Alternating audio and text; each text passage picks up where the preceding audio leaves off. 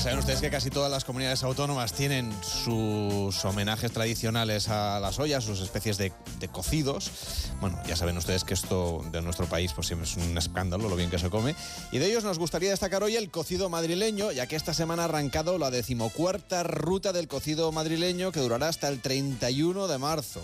Así que Víctor, tú que eres el, el madrileño que tengo más cerca, eh, es un buen antídoto contra el frío, aunque este año hace menos. Hombre, yo creo que mejor plan de tomarse un cocido rico, la verdad es que a ver las ailas, como dicen los gallegos, pero yo no sé qué otras maneras de combatir en Madrid mejor el frío que con un buen cocido, porque la nobleza de las materias primas y la laboriosa y esmerada preparación de algunos cocidos, pues deja el listón muy alto. Y es que como todas las religiones culinarias, la del cocido se remonta a siglos antes de que España fuera España y las maneras de afrontar este desafío son muy amplias y variadas, aunque bueno, básicamente debemos decir que es un homenaje en tres vuelcos o platos, la sopa de fideos como entrante, los garbanzos y las verduras como primer plato y la carne como segundo y plato principal. A partir de ahí, la melo, podemos dejar volar la imaginación. Está con nosotros Manuel Míguez, que es eh, responsable propietario del restaurante de Charolés de El Escorial. ¿Qué tal? Está muy buenos días.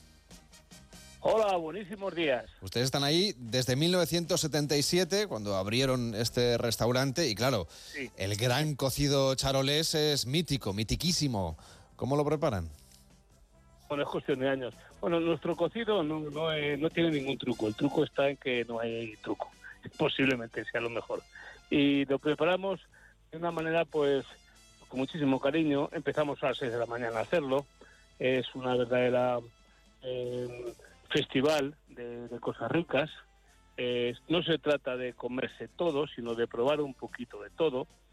Podríamos decir que empezaríamos con un propio aperitivo del cocido, que es un poquito de, de chorizo que hacen para nosotros, prácticamente con muy poquita grasa, y una patatita para que nos dé tiempo a hacer la sopa que se hace al momento. La sopa se sirve muy, muy desgrasada, si no sería una locura, y luego estaríamos toda la tarde eh, mal y sería cuestión de que la sopa estaba muy grasienta, ¿no? De lo demás fuese mucha grasa, ¿no? Y ahí vamos siguiendo, en fin, con los mejores garbanzos de Fuentesauco, unas buenas verduras, siempre muy al punto. También tenemos, eh, bueno, pues unas carnes estupendas, la gallina vieja, de Santa María, que todos los, que todas las semanas nos traen seis gallinitas, y bueno, los morcillos, tocinos de berín, que son tocinos de cristal, es un tocino blanco prácticamente muy muy transparente y luego el tocino fresco con su buena veta imprescindible un buen un buen eh, hueso de tuétano mm, al punto perfecto no luego pues también eh, nos iríamos a unos buenos costillares aparte de los morcillos en fin todo esto pues en, varias en varios vuelcos no se trata de que la gente como decía antes pruebe un poquito de cada cosa y después pues lo que se haya gustado un poquito más, pues repitan. Pero todo esto con mesura, con tiempo, sin ninguna prisa, en fin, así lo íbamos haciendo y nos va bien. El- no obstante, eh, sentarse al lado de un cocido siempre es una fiesta y siempre está rico porque se le dedica un tiempo, luego hay una buena sobremesa. ¿Quién va, quién va a rechazar un buen garbanzo? Eh, yo creo que es, es, es un éxito un éxito de, de Madrid y de nuestra costumbre. Como sabéis, todo esto viene de, mm, de la lafina, es un plato muy, muy judío, que luego ya cuando los judíos se van de España, pues nosotros lo enriquecemos, enriquecemos pues, se enriquece con, con mucho cerdo y demás, pero antiguamente pues tenía mucho cordero. Y bueno, pues, pu- pues como decía, el truco no tiene ningún truco. Eh, nosotros prácticamente hacemos casi todo a la vez.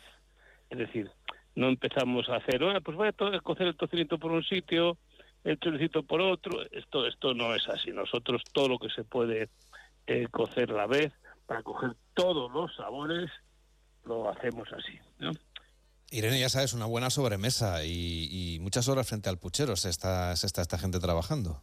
Yo me estoy relamiendo, ¿eh? O sea, y además hasta ahora esto ya es pecado mortal. Pero mira, de los pocos platos que yo disfruto cocinando, uno de ellos es el cocido. A este que tú nunca vienes cuando preparo. No, no, Eh, perdona, Irene, que tú nunca me has invitado. Perdóname, o sea, vamos a ver, es que tú y yo tenemos que hablar un poco antes porque, en Hacemos fin, para que los oyentes más que nada sepan, más que nada. Entonces yo, mm, que puede decir Víctor que me sale maravilloso, ya vamos. Muy rico. Víctor sí que sé que está supuesto. invitado y que lo ha disfrutado, pero yo ¿no? Bueno, tú y, yo, tú y yo tenemos que hablar. A mí me parece que los ingredientes y el tiempo son el gran secreto. Y desde luego soy una maniática y solo uso garbanzos de Fuente Saúco y patata gallega. Mm, le pregunto al experto de charoles, ¿realmente eh, la materia prima es tan importante? Sí, sí, sí, sí, sí, es importantísimo. Una buena materia prima y un poquito de tiempo el cocido es un plato sencillo, lo puedes enriquecer pues con muchísimas cosas, como nosotros pues lo hemos hecho hace mucho tiempo ya, ¿no? Pero eh, yo me acuerdo, y esto es cuestión de años, en mi casa, mm, pues plena posguerra, no se decía qué tenemos de comer, siempre había cocido, pero un cocido pues con un poquito de, pollito quizás, muy poquita carne, unos garbancitos, alguna alguna zanahoria, alguna cosita, y por la noche mm, pues se hacía eh, con la sopita pues, un huevecito y lo que no para mañana para unas concretas, para ropa vieja, otra vez cocido. Es decir, todos los días, mi familia era una familia muy modesta, todos los días se comía cocido. O sea, no, no era cuestión de que había tal, ¿no? Siempre se estaban cociditos. Y es un plato mm, sencillo, muy noble, y bueno, lo podemos encarecer con lo que queramos. Si hubiera materia prima, pues toda es muy cara, ¿no? Hay cosas que nosotros nos cuesta conseguirlas, ¿no? Pero bueno, las conseguimos porque estamos en otros tiempos. Manuel Mínguez, eh, propietario del restaurante Charolés, gracias por acompañarnos y que vaya bien esa temporada de cocido. Hasta la próxima. Buenos días. Bueno, deciros que cuando creéis que aquí os esperamos, deciros que lo hacemos los lunes, miércoles y viernes. La verdad es que siempre están reservados, llamarnos si, si, si estáis interesados para dejaros un sitito y venido sin una tostada menos. Es decir, nos viene bien tanto el lunes como el miércoles como el viernes. Usted no se preocupe que, aquí nos apuntamos a un bombardeo. Le agradecemos mucho de verdad que haya estado hoy con nosotros. Hasta la próxima. Que vaya muy bien. Onda Cero, donde hemos tenido siempre muchos amigos. Así me gusta. Y está con nosotros también. Muchísimas gracias por no, le decía que, muchas gracias y iba a saludar ya a, la siguiente invitada, que es Inés Butrón, que es periodista gastronómica. Ha escrito, entre otros libros, uno que se llama Comer en España, que nos explica la historia de nuestro país a través de los platos tradicionales. ¿Qué tal, Inés? ¿Cómo estás? Buenos días. Pues encantada de estar con vosotros de nuevo. Buenos días a todos. ¿Y cuál es la importancia histórica de este plato? Nos avanzaba nuestro anterior invitado el origen, ¿no? Que tiene, tiene ese origen sefardí, de la cocina sefardita, de la que hablábamos, por cierto, antes también en el programa. ¿Cuál, es realmente el, origen del cocido madrileño? y su evolución, claro. Pues el mismo que todas, el mismo que todas las ollas. En realidad lo de la fina o cocido sefardí se ha ido repitiendo, repitiendo, pues casi desde el siglo XVI que escribió Escapi sobre sobre esta olla podrida, ¿no? Que era el gran cocido barroco, ¿no?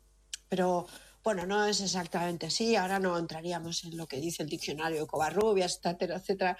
Pero para ser breve, el cocido es simplemente la, olla universal de todas partes y tiene eh, su origen es tan antiguo como el propio neolítico, que es cuando se, que se domina ¿no? la, la, agricultura y la ganadería. Y todo va a parar a una olla y nada más. Y entonces ahí se empieza a cocer a fuego lento, lo que luego ya ha derivado pues en diferentes tipos de, de, cocidos, eh, ya puede ser el potofe francés o, o no sé, o la escudella, los, todo, todo tiene absolutamente su mismo origen y tu invitado anterior lo ha dicho muy bien. O sea, no preguntábamos en nuestras casas qué había para comer porque en realidad es un plato sencillo.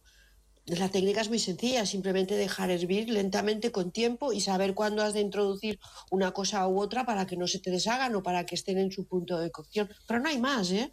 Hay más que secreto que ese.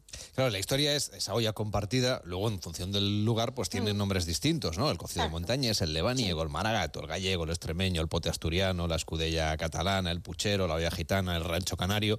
Todos se parecen mucho, pero ¿qué es lo que hace especial al cocido madrileño, que soy nuestro protagonista? Bueno, pues los, ingredientes, hombre, un buen, un buen garbanzo, ah, todos esos chorizos, esa, una buena ternera, es que la materia prima, que es distinta en cada lugar, ¿no? Ah, porque, por ejemplo, pues en Cataluña pues no se usa nada que lleve pimentón, por ejemplo, ¿no? O, bueno, o se usa, por ejemplo, a lo mejor más teto salado y en cambio, pues eh, el cocido madrileño pues tiende más a tirar de, o sea, usar la ternera o lo que ha dicho el anterior invitado, sobre todo antes se usaba mucho carnero. Entonces, bueno, conseguimos sabores distintos usando la misma técnica, pero conseguimos eh, sabores distintos. Eh, esta sería, sería la diferencia. Y luego, pues bueno, también esos huesos de tuero tuétano, que también él ha recordado, el cocido madrileño también, eh, una vez que se ha servido todo en diferentes vuelcos, ¿no? Como bien se ha explicado, ¿no? Pues se puede acompañar también de, una buena salsa de tomate casera, es decir, son, son, son pequeñas diferencias, pero, pero bueno, marcan eh, lo que al final marcan las cocinas, ¿no? Que son las identidades y el territorio. Queremos conocer una propuesta muy curiosa. Hemos contado que llevamos 14 ediciones de, la Ruta del Cocido Madrileño que, acaba de inaugurarse y claro, quieren abrirse a todo tipo de públicos. Y en el Hotel Barceló Imagine de Madrid se han inventado, digo yo que solo han inventado ellos, el cocido vegano. Jesús Galán, chef del Hotel Barceló Imagine, ¿qué tal? Muy buenos días. Hola, ¿qué tal? ¿Qué tal? Encantado. ¿Esto es un invento pues tuyo?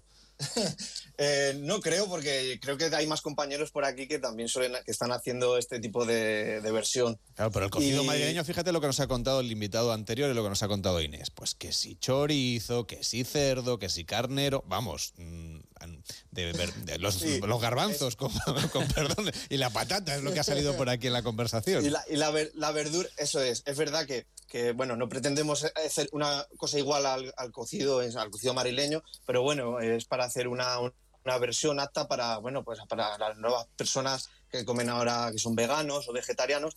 Y bueno, pues decidimos lanzarnos y bueno, está yendo bien, la verdad. Es una cosa, es verdad que es una cosa distinta, pero, pero bueno, le ponemos también el mismo cariño. Eh, por ejemplo, pues eh, los vuelcos son los mismos. Bueno, le damos, le hemos querido dar otra, una personalidad distinta. Jesús, ¿y qué productos usan para, digamos, completar el sabor eh, sin esos productos provenientes de animales? Sí, por ejemplo, para la sopa, para donde cocemos todas las verduras, eh, para darle un poco, para potenciar estos sabores de la sopa, eh, elegimos, le ponemos un poco de miso y alga combo. Infusionamos ahí las dos, el alga y, el miso para que, bueno, para que coja un poco más de sabor y, con esto ya podemos empezar con la sopa.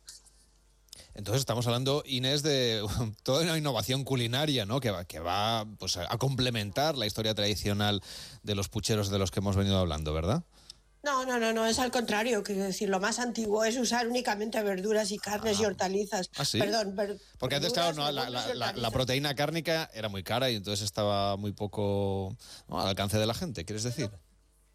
El cocido madrileño, igual que la, olla podrida, la escudilla catalana, la, gran escudilla catalana eso es una excepción.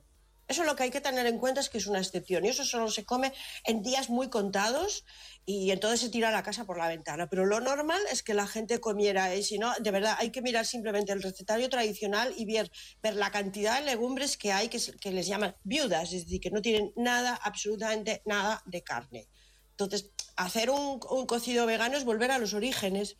Es simplemente volver a los orígenes, que, hombre, claro, no llevarían ni tofus, ni algas, ni cosas de este tipo, ¿no? Pero es simplemente volver a los orígenes. Un poco, Entonces se echa...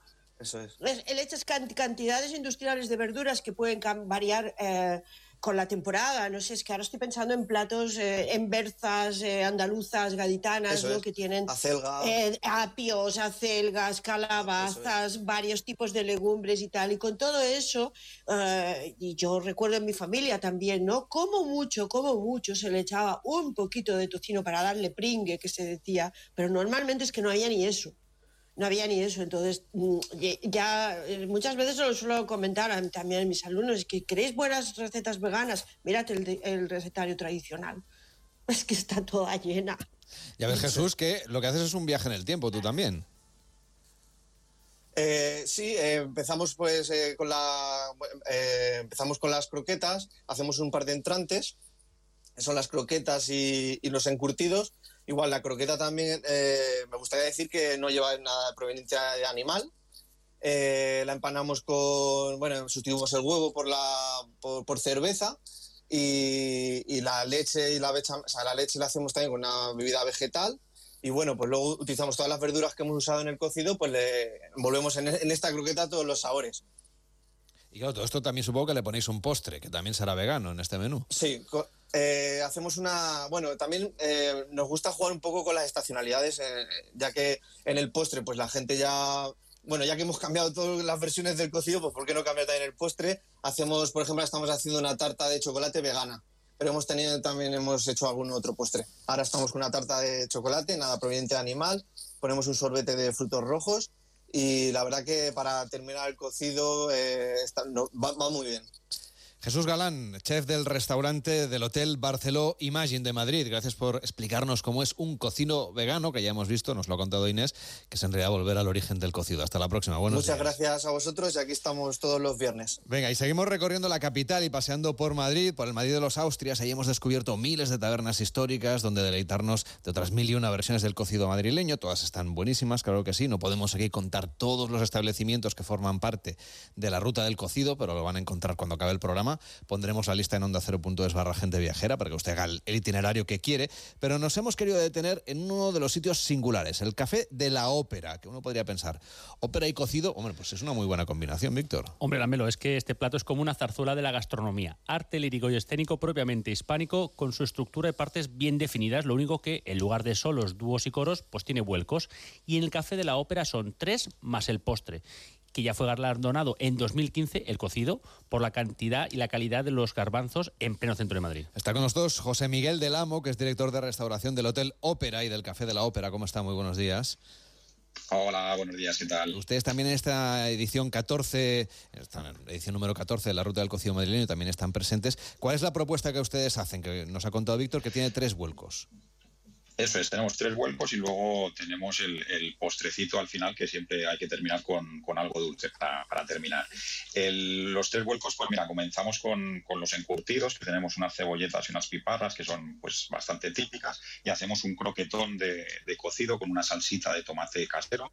Luego hacemos lo que es la, sopa a fuego lento, lo hacemos eh, pues con, una cocción de 24 horas para que esté muy suavecito, que tenga toda la sustancia, pero, pero a fuego muy lento el segundo vuelco, que es, pues, eh, como comentaba Víctor, el tema de los garbanzos, que ya hemos, en el 2015 fuimos galardonados.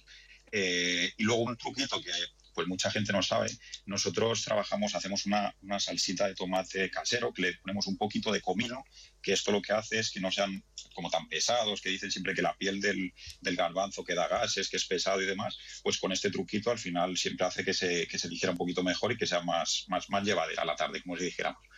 Inés, ¿tú conocías, este, conocías este truco? Inés.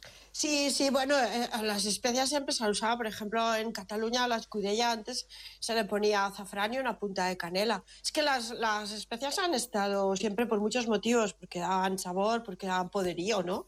es la marca de la casa, la marca de los posibles, de quien hace la, la, sopa, ¿no? Y después, pues, pues para evitar, por ejemplo, en este caso, como dicen, para evitar flatulencias, lo del comino, el laurel, Sí, claro, cada cosa tenía su explicación. José Miguel, te he interrumpido cuando estabas leyéndonos el menú. He visto por ahí, ahora no nos lo cuentas, pero que, es, un cocido también bastante viajero, porque aunque es cocido madrileño, muchos de los productos vienen de otras partes de España. Sí, total. Mira, trabajamos con, chorizo asturiano, por ejemplo, que pues eh, lo traemos de allí porque nos gusta el saborcito como ahumado, como que no es el, típico más tan grasiento como si dijéramos. Los garbanzos, que como te decía, ahora son, son los traemos de, de la Ruña, que son de Salamanca, que son los típicos, que por eso siempre es, difícil a veces conseguirlos, pero bueno, pues el premio que, ya obtuvimos una vez, pues intentamos que, siempre estemos a la altura. Eh, pues usamos pues eso, costilla, morcillo, panceta, eh, gallina, las puntitas de jamón, etcétera. O sea, al final siempre cogemos de, de cada parte, como si dijéramos, lo, lo mejor, aunque sea un cocido madrileño, pero al final es pues lo mejor de cada sitio para que tenga ese sabor y esa, y esa tradición que llevamos nosotros ya 25, 27 años haciéndolo y, y, funciona fenomenal. Aquí en el Café de la Ópera hacen honor a su nombre y ofrecen ópera en cenas cantadas. ¿Cómo es esta experiencia?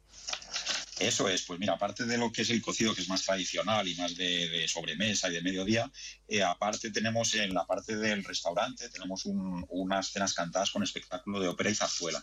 Tenemos un, un menú de degustación, que es un menú de cinco tiempos, y pues entre plato y plato, como si dijéramos, vamos enlazando, pues tenemos unos cantantes espectaculares de ópera que van entre las mesas, eh, con los clientes y demás, y un piano en el medio del, salón, es un piano de cola, que es increíble, y, pues es, es, algo espectacular, es algo espectacular que, invito a todo, a todo el mundo a que venga porque es algo único, espectacular, muy divertido y es, es mágico, al final es una, es una experiencia sensorial, como si dijéramos que está muy de moda ahora para decirlo, y es, es algo algo que no, no, no todo el mundo puede decir que tiene.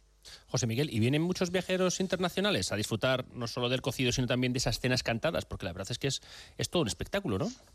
Sí, sí, sí. El cocido cada vez viene más gente porque antes costaba un poquito más, sobre todo al cliente extranjero, me costaba un poquito más explicarle pues, pues la gallina, la panceta, el chorizo y demás, que en otros países es como un poco raro comerlo, pero lo que es la cena cantada cada vez, vamos, te, podría decir que el, que el 50% son clientes extranjeros porque mucha gente eh, nosotros estamos enfrente del, Teatro Real, estamos a, 20 metros del, Teatro Real, entonces mucha gente viene para, obras eh, que, se, presentan, que se estrenan en el teatro, muchos clientes se quedan con nosotros en, el hotel, nosotros somos el Hotel Ópera, y hay gente que luego, pues después de, por ejemplo, si el viernes o el sábado han, ido a, lo que es alguna actuación en el teatro, luego vienen a, nuestra cena cantada, que es, que es algo, pues eso, que la gente le, gusta mucho y, y aprecia mucho, sobre todo el público extranjero. Ya ves, Irene, que una propuesta, la que ha buscado Víctor, que es de lo más sugerente, es muy cultural, con mucha música. No sé si tú también cantas algo cuando ofreces cocido a tus invitados. Ah, mm, no. No te cantas nada, no te cantas nada. No. Pero te apuntas al plan de un buen cocido y una zarzuela después. Pues mira, además tengo que decir que, el Café de la Ópera, que a mí me encanta, tiene una terraza que es deliciosa, o sea, increíble. El cocido todavía no lo he probado allí y la cena cantada tampoco, pero mm, tendré que ir. Está justo enfrente del Palacio Real y yo tengo una curiosidad para José Miguel que no sé si nos podrá contar. Eh, eh, ¿cuál, ¿Quién ha sido, cuál ha sido el cliente más famoso eh, que ha probado este, este cocido vuestro del Café de la Ópera? Pues cliente famoso ha estado, no te lo puedo decir, porque nosotros siempre nos reservamos un poquito el, derecho a, la privacidad, como si dijéramos, pero te puedo decir que un expresidente del gobierno estuvo hace bien poquito con nosotros comiendo el cocido, en una sala privada y demás, pero, pero sí, un, expresidente reciente. Lo interesante no, es... hasta ahí puedo leer. Lo interesante no es que, que, que o sea, que expresidente, sino con quién estaba, pero bueno, eso tampoco nos lo va a contar. nos, quedamos, nos quedamos con el cocido y con la ópera. Gracias por acompañarnos, José Miguel del Amo, director del restaurante del Hotel Ópera y del Café de la Ópera. Hasta la próxima. Buenos días. Muchas gracias a vosotros. Buenos días. Inés, lo interesante siempre es que todo lo que comemos, así que sea de la cocina tradicional, tiene mucha historia y tiene mucho que ver con, con el territorio en el que se encuentra. ¿no? Al final, los cocidos se han ido componiendo, las ollas, también pasa con los arroces y con otros guisos tradicionales, en función de lo que había en aquel lugar o de las rutas que transitaban de comercio por el lugar en el que nos encontramos, ¿verdad? Sí, exactamente. Es la, dependían de la disponibilidad y la disponibilidad, pues eso, a la marca la estación y después, pues eso, los puntos de, intercambio, de comercio. A mí me gusta siempre pensar, ¿no? Que sí, que la, la cocina tradicional eh, tiene esa doble vertiente tan interesante. Por una parte, es la identidad de, un, de una comunidad, pero a su vez hay como una especie de hilo conductor entre todas, porque todas han estado en contacto y entre todas nos hemos necesitado y al final acabamos haciendo cosas que van de lo general a lo particular, es decir, las, las diferencias no son tantas, ¿no? Eh, a mí, a mí me gusta mucho verla desde ese punto de vista entendernos que al final como país pues tenemos muchas cosas en común y la gastronomía es seguramente la que más nos une, no solo porque se come muy bien en todas partes, sino sobre todo porque hay muchos eh, productos, como decíamos, muchos platos típicos que en realidad son la construcción de productos que vienen de otros muchos lugares. Nos lo cuenta Inés Butrón en este libro que se llama Comer en España. Gracias por acompañarnos y hasta la próxima. Buenos días. Adiós, Carlos, un abrazo. Y desde luego, Irene, que ahora lo que te queda es, ¿tú ya has hecho tu temporada de cocido, ya ha empezado o todavía no? Sí, si tú vienes, mm, si tú me dices, si ven, yo voy, ¿eh? Sí, yo lo, dejo, todo. Si tú vienes, hacemos un cocidito, porque yo sé que Víctor se apunta y más... Mm, colaboradores del programa. Y cocido y, siesta, ¿eh? eso de cocido y, esto, estoy, cantar. demasiado. de cantar nada. Irene, cuídate mucho, a darle vueltas a la olla. Hasta la próxima. Buenos días. Adiós. Hacemos una pausa en Gente Viajera y seguimos resolviendo dudas de los oyentes que nos llegan al 699-464666, el WhatsApp de Gente Viajera. En Onda Cero, Gente Viajera, Carlas Lamelo.